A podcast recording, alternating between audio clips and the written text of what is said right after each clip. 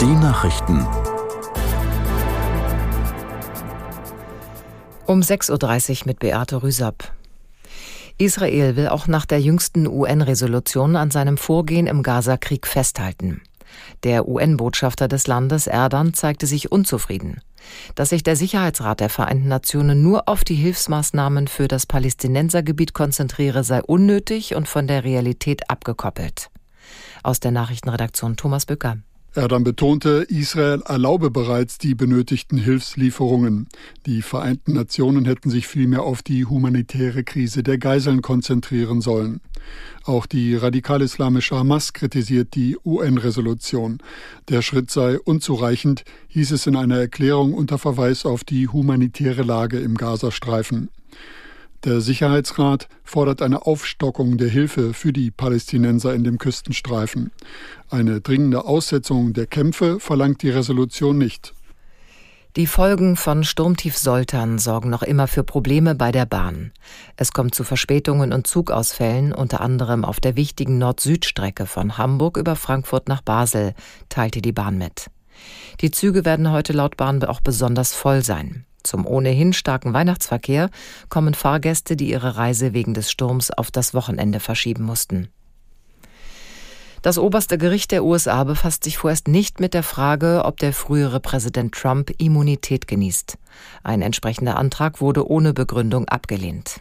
Aus Washington Ralf Borchert. Es ist ein Etappensieg für Donald Trump im Gerichtsverfahren um versuchten Wahlbetrug und seine Rolle beim Sturm auf das Kapitol im Januar 2021. Sonderermittler Jack Smith hatte den Supreme Court gebeten, im Schnellverfahren zu klären, ob Trump für seinen Versuch, den Wahlsieg von Joe Biden zu kippen, strafrechtlich belangt werden kann oder ob ihn seine Immunität als damaliger Präsident vor Strafverfolgung schützt. Der oberste Gerichtshof hat die schnelle Klärung abgelehnt, damit muss diese Frage nun auf dem Weg durch mehrere Instanzen geklärt werden. Das dauert, der für Anfang März geplante Prozessbeginn in dieser Sache dürfte so kaum zu halten sein.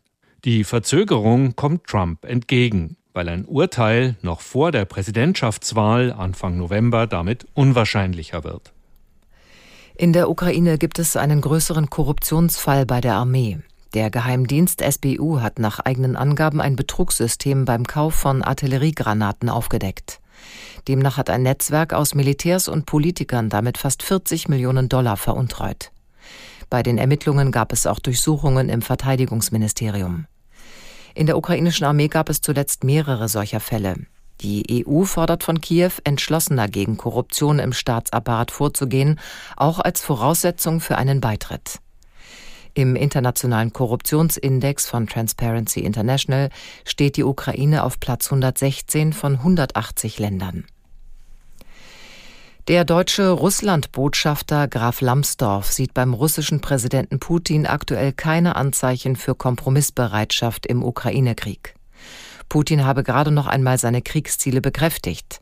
Er sei überhaupt nicht verhandlungsbereit, sagte Lambsdorff dem Redaktionsnetzwerk Deutschland. Es gebe auch keine Hinweise darauf, dass er seine Haltung nach der Präsidentschaftswahl im März 2024 ändern werde, so der frühere FDP-Außenpolitiker.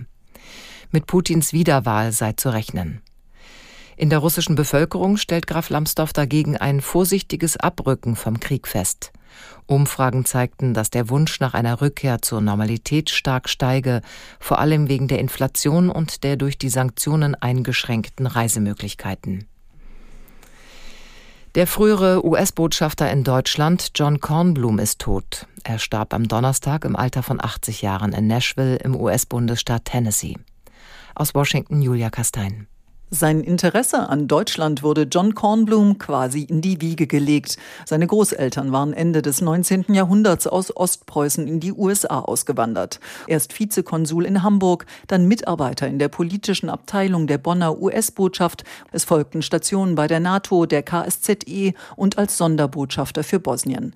Von 1997 bis 2001 war Kornblum dann Botschafter im wiedervereinten Deutschland, mischte sich gern und deutlich in politische Debatten ein.